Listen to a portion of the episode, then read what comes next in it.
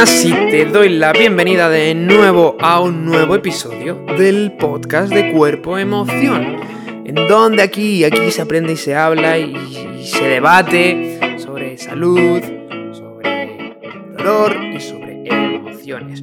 Y hoy tenemos un episodio que la vamos a romper, pero que viene durísima escuchando este episodio y aprendiendo sobre personalidad, temperamento y estrés.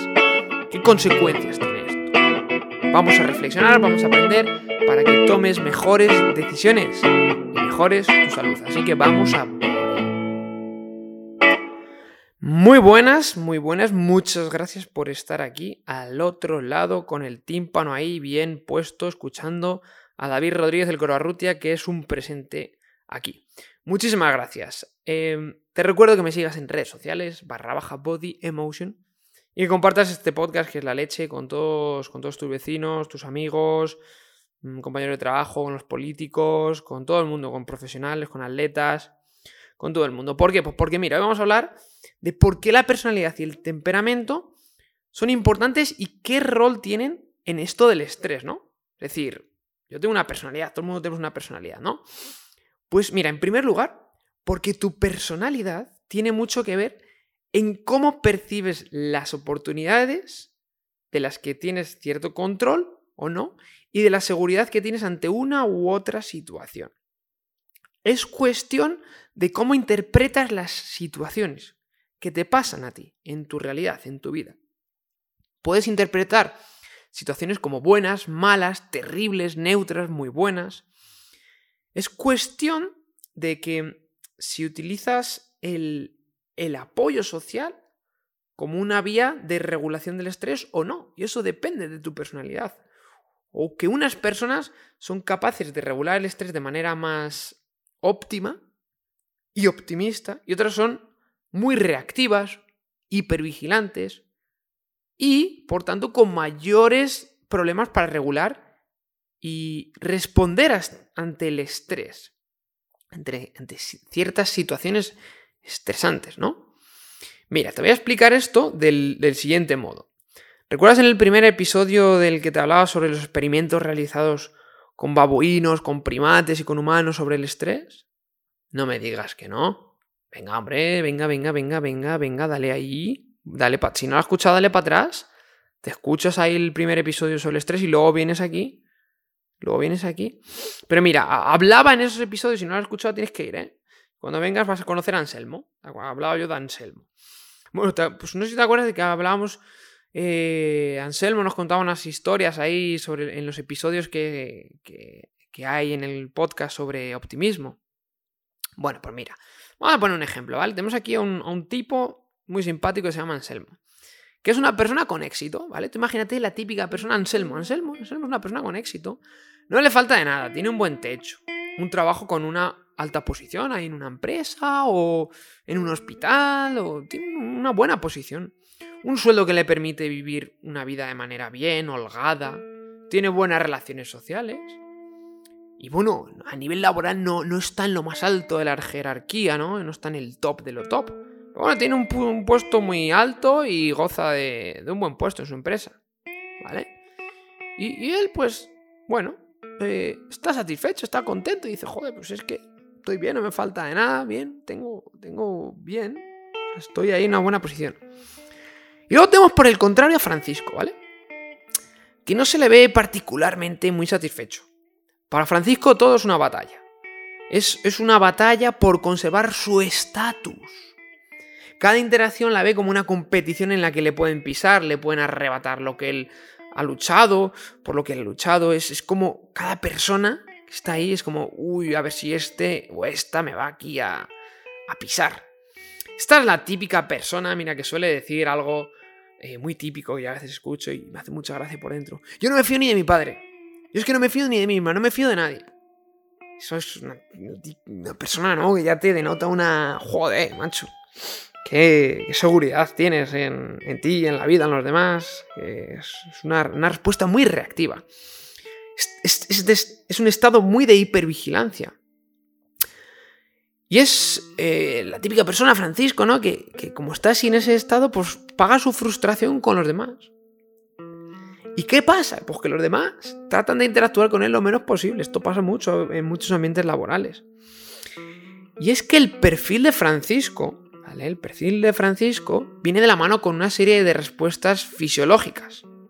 Elevados niveles de glucocorticoides, el cortisol tan famoso, y una respuesta inmunitaria peor, porque para él cualquier mínimo detalle lo considera como un estresor. Y esto genera un ambiente inmunológico que no es muy deseable. Elevada tensión arterial, alto colesterol, de ese del malo, del de, de las napolitanas con chocolate y de la comida precocinada y en el microondas. De esa, de esa.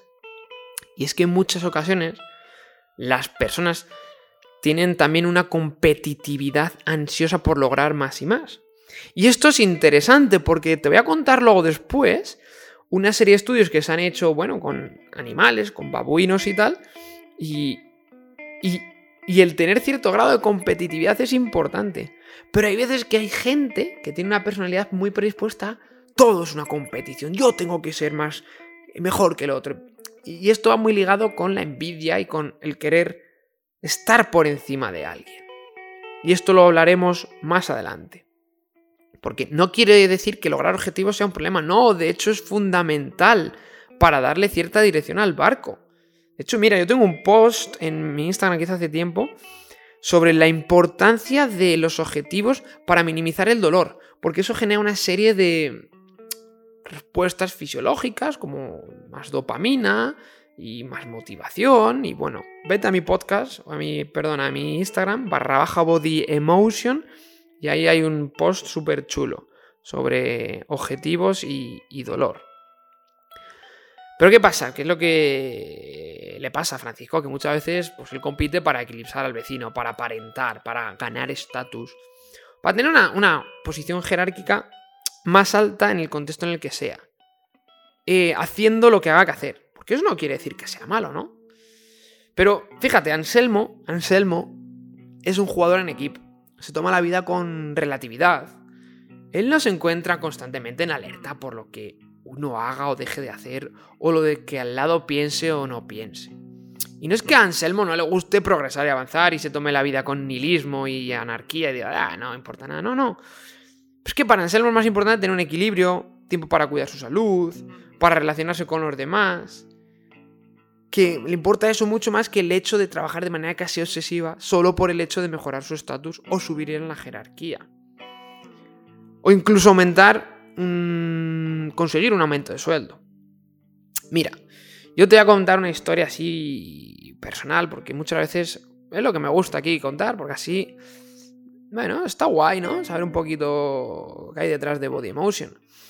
Y pues mira, yo yo soy de. Yo soy de una ciudad de España que se llama Ávila, ¿no? Ávila, muy bonita. Tienes que ir ahí a Google y, ver qué bonita es con la muralla y tal.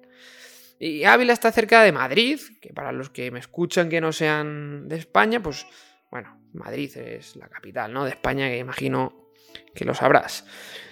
Y, en Madrid, pues claro, hay mucha. Hay un movimiento económico, pues importante, ¿no? Y hay una serie de empresas que son consultorías, ¿no? Y, bueno, pues hay una que se llama Deloitte y otras así.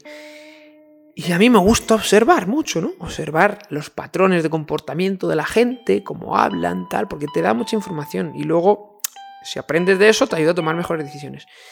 Yo recuerdo eh, cuando tenía 21 años y tal, que mucha gente en mi ambiente acababa de terminar la carrera y y entonces, pues unos empezaron a trabajar de una cosa, de otro. Y muchas personas que, bueno, gente que conoces, que hablas y tal, empezaron a trabajar este tipo de empresas que son consultorías. Y, era como un ambiente que fíjate que yo no trabajaba ahí, vamos, ni he pisado, pero ya te lo contaban y dices, ¿cómo será en la realidad? Te contaban que es un ambiente en el que, bueno, que puedes trabajar, que hay que trabajar 12 horas, porque claro, eres joven y tienes que crecer, y, entonces en las consultorías está luego pues, puedes crecer y se hace mucho dinero y tal pero como un ambiente de, una, competitividad, y no porque vas en traje, ¿no? Y te sientes así como, soy importante, me llevo, llevo zapatos que comprimen mis pies, ahí bien, artrosis de rodilla en unos añitos, y llevo un traje y tal, joder, soy súper importante, tal. Qué, mm, comportamientos más funcionales y, no quiere decir que esa gente sea depravable, ¿no? Eh, es el, es el, el comportamiento, ¿no? O sea, el trabajar 12 horas excesivamente ahí, pum, pum, pum. Solo por, bueno, por ganar estatus, ¿no? Y luego, ¿qué te queda? O sea... Entonces, bueno, a veces es la competitividad obsesiva. Que hay que competir para, para salir adelante, para conseguir cosas, para lograr objetivos, eso es súper importante. Pero a costa de tu salud, de tu tiempo con los demás, de tiempo para hacer ciertas cosas que te gusten. Bueno, a Anselmo le gusta el equilibrio. Y es que fíjate, esto que te cuento ha sido estudiado con animales. La biología es la leche, se ha estudiado con primates babuinos.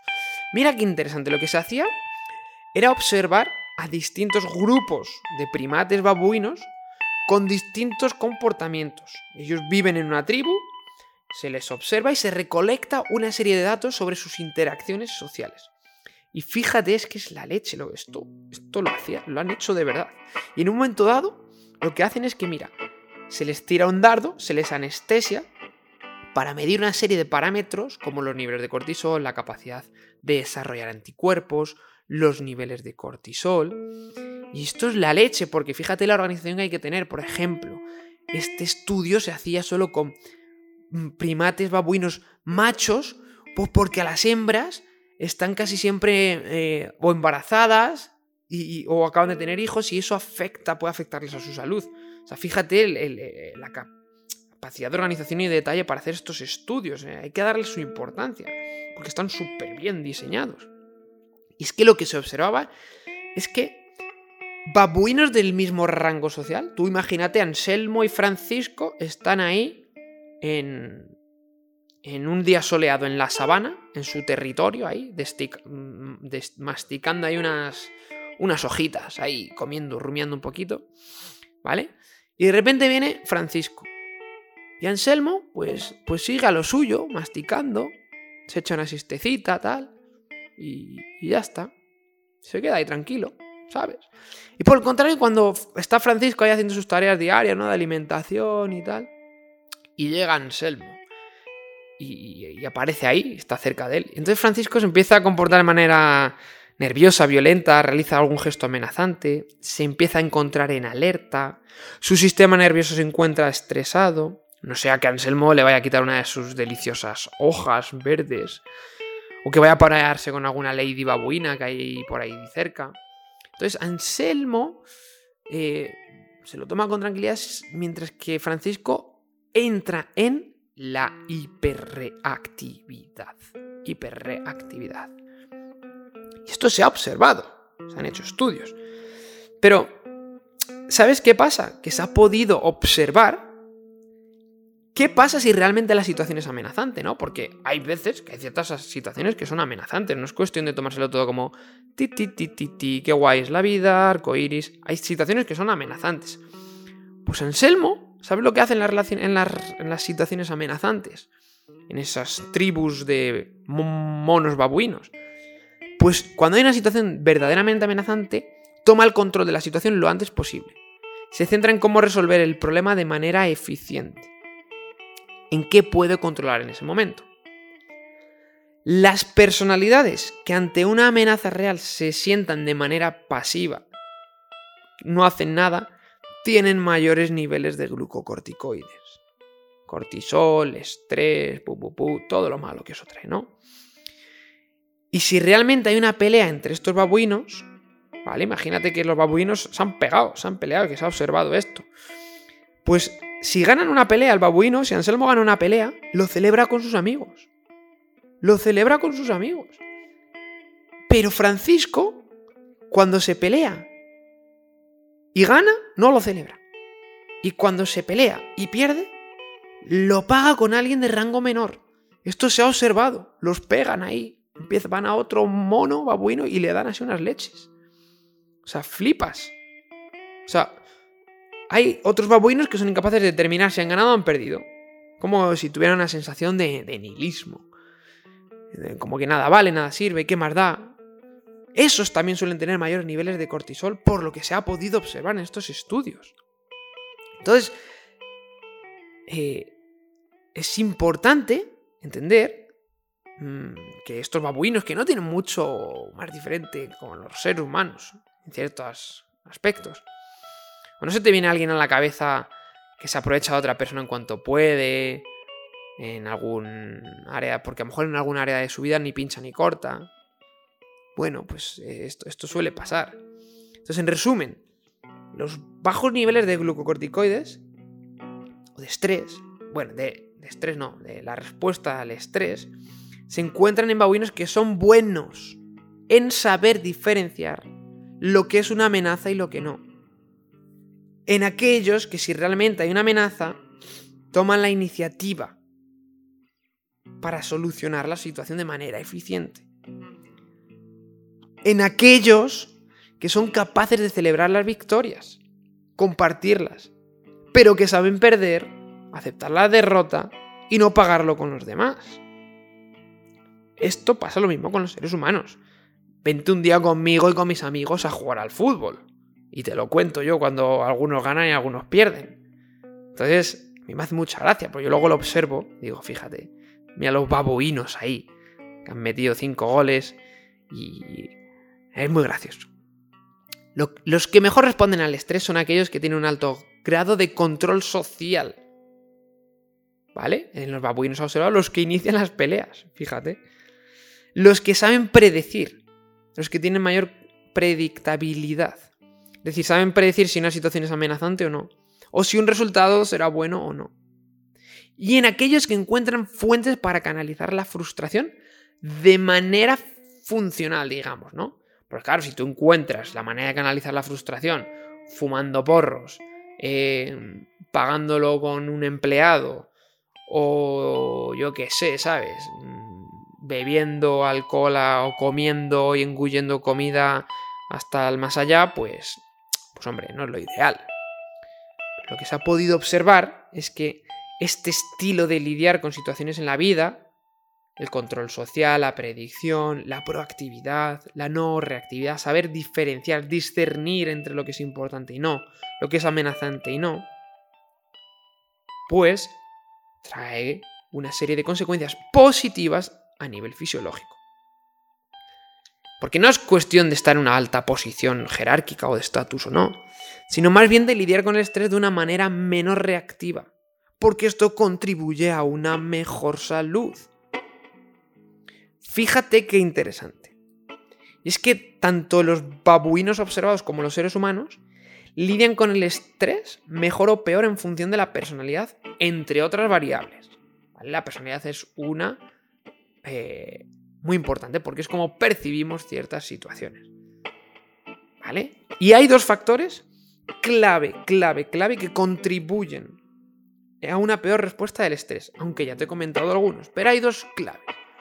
Uno, la incapacidad de competir.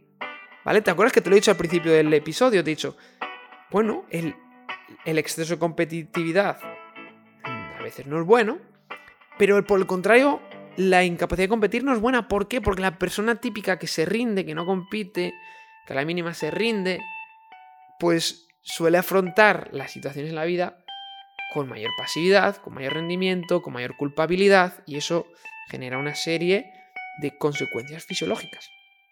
Y la segunda, la segunda clave que contribuye a una peor respuesta al estrés es el aislamiento social. Esto es clave, o sea, los babuinos que están aislados socialmente, se les ha observado mayores niveles de cortisol. Mm, los seres humanos somos igual, o sea, es que somos, necesitamos el contacto social. Sano, funcional, equilibrado. Por ejemplo, fíjate que, es, interesante. Se ha estudiado con un cierto tipo de monitos lo siguiente. el 20% de los monos resus, que son unos monitos así de color amarillento, súper graciosos, pues el 20% de estos monos, tras una serie de parámetros, se los clasificaba como altamente reactivos. Como los babuinos de los que he estado hablando. Como Francisco cuando veía aparecer a Anselmo ahí en medio de la sabana y dice, hostia, que viene, me voy a preparar, vamos aquí a estar en alerta. Pues estos monitos, los resus, ven problemas en todo. Este, el 20% de los monitos que se estudiaba veían problemas en todo. Pero fíjate, la respuesta en su caso era con la timidez. Se les ponía en un ambiente normal, con sus hojitas, con sus árboles, unos frutos por aquí, un manzano, un platanero, tal. Y lo que otros monitos, el otro porcentaje, encontraba como una oportunidad de explorar, curiosear, con sus comportamientos, se observaba esto, pues los otros monitos, ese 20%, eran altamente reactivos, reactivos y reaccionaban con miedo y se observaban altos niveles de glucocorticoides. Por ejemplo, a estos monitos altamente reactivos, tú pones con nuevos monitos. Y sus niveles de ansiedad se disparan, se vuelven tímidos, ensimismados. Y de nuevo, segregando altos niveles de glucocorticoides. Pone a una persona muy introvertida, tímida, en un grupo social amplio. Bueno, pues esto no es cuestión de decir, ah, culpar a la personalidad. No, pero hay ciertas cosas que cuando... Mm, pero es cuestión de que hay una respuesta estresante que es percibida por cómo tú la procesas. Porque a lo mejor una persona más introvertida o que tiene cierta ansiedad social pues le da demasiada importancia a lo que puedan pensar los demás. Entonces, esto es algo que es un proceso cognitivo que se puede cambiar. Pues bueno, esto es traspolado un poco mm, a, los, a los humanos. Pero fíjate, es que desde mi punto de vista personal, mm, yo creo que uno de los problemas profundos de que la gente no sea feliz y que tenga altos niveles de estrés es precisamente lo que se veía en este estudio, que ellos no lo mencionan, pero yo lo he relacionado ¿no? un poco con, otra serie de, de cosas y reflexiones que hago. Y es que la curiosidad es una virtud que es muy gratificante. Pero mucha gente va por la vida sin observar, sin curiosear el porqué de las cosas, el, ir a los detalles, porque mucha gente va como ovejas en un rebaño. y esto no es ideal en muchas ocasiones. Es importante tener curiosidad por la vida, o sea, es, la hostia la cantidad de cosas que uno puede intentar aprender y, todo el mundo tiene cierta curiosidad. Un niño tiene una curiosidad increíble. Pasa que muchas veces como adultos, pues empezamos a dar importancia a ciertas cosas que, que, que nos minan, nos pueden minar la curiosidad. Pero la curiosidad es algo imprescindible para crecer para aprender, para sentir gratitud, ¿no? Porque si tienes curiosidad, a lo mejor sabes cómo funcionan las cosas y dices, hostia, macho, pues yo disfruto de, no sé, de esto porque alguien ha inventado esto. Entonces, bueno, es, es algo importante.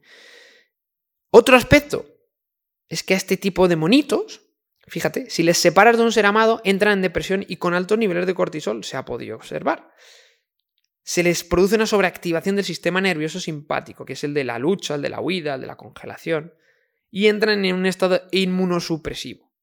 Por lo tanto, más facilidad de contraer enfermedades infecciosas, por ejemplo.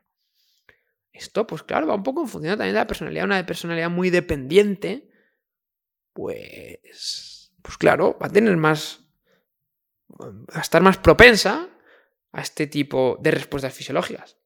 Una vez más, esto es algo que se puede modificar. Y ahora te lo cuento, porque, por ejemplo, lo que se ha podido observar es que hay un factor clave en la personalidad de estos animalitos para responder mejor o peor ante el estrés. Que es un poquito como el de los babuinos y el de los seres humanos. En primer lugar, que los hechos no se corresponden con la respuesta ante esos hechos. ¿Qué quiere decir esto? Que los hechos no se corresponden con la respuesta ante esos hechos. Alguien me quita el sitio donde iba a aparcar y entonces esa persona monta un pollo que alucinas. Es decir, situaciones neutras se perciben como una amenaza. Ambiente hostil, ambiente hostil. La típica persona que me ambiente hostil en todo. Yo es que no me fío ni de mi padre. La frase, ¿no? Esa que te comentaba al principio. Y es que todo esto que te cuento aquí, por un lado, hay que simplemente observar a los seres humanos, sus comportamientos, sus reacciones, sus neuras. Muchas ocasiones son parecidas a las de estos monitos o los babuinos. Observa, observa, obsérvalo tú. ¿Quiere decir que eso siempre... ¿Quiere decir esto, todo esto que te he contado, que siempre que una persona tiene una respuesta estresante es por su personalidad? Pues a ver, claro que no. El pensamiento binario de blanco-negro en muchas ocasiones es bastante poco útil. Es decir, hay muchos factores que influyen. Quizás aún no se ha descubierto algún neurotransmisor o, algo en el cuerpo que pueda generar cierto estrés. O por ejemplo, si estás exhausto físicamente, eso va a afectar seguro a cómo respondes ante ciertas situaciones neutras que puedes mm, procesarlas como más estresantes por ese cansancio físico. En definitiva, no todo es ni blanco ni negro. Es importante considerar ciertos comportamientos y que ciertos caracteres, caracteres son más propensos a responder mejor o peor con el estrés. Y esto es modificable. Mira, por ejemplo, la desesperanza aprendida es un gran ejemplo. De esto he hablado en los capítulos sobre optimismo que tienes atrás. Te sucede una adversidad. ¿Y cuál es la respuesta de ciertas personas? No puedo, es demasiado, para qué hacer nada, no va a funcionar, soy inútil. Ese es el diálogo interno de esa persona. En este tipo de situaciones, estas respuestas sistematizadas hacen que una persona sea más proclive a la depresión. Y como se ha podido mostrar en un montón de estudios, esto está relacionado con mayores niveles de glucocorticoides, peor metabolismo, peor respuesta inmunológica. ¿Se puede esto modificar? ¿Hay soluciones? Claro que sí, sobre todo para los seres humanos, ya que estos babuinos y monitos, pues hombre, a ver, no responden muy bien a la terapia psicológica. Tú les pones ahí unos libros o un terapeuta y pues empiezan a tirar las hojas por ahí, por todos lados, a lo mejor le tiran un plátano al terapeuta, se empiezan a reír, se meten el dedo a lo mejor en la nariz. Claro, tiene una menor capacidad cognitiva. La personalidad se puede modificar hasta cierto punto. Por ejemplo, ciertas personalidades son más propensas a la ansiedad y por tanto a, la respuesta ante el estrés.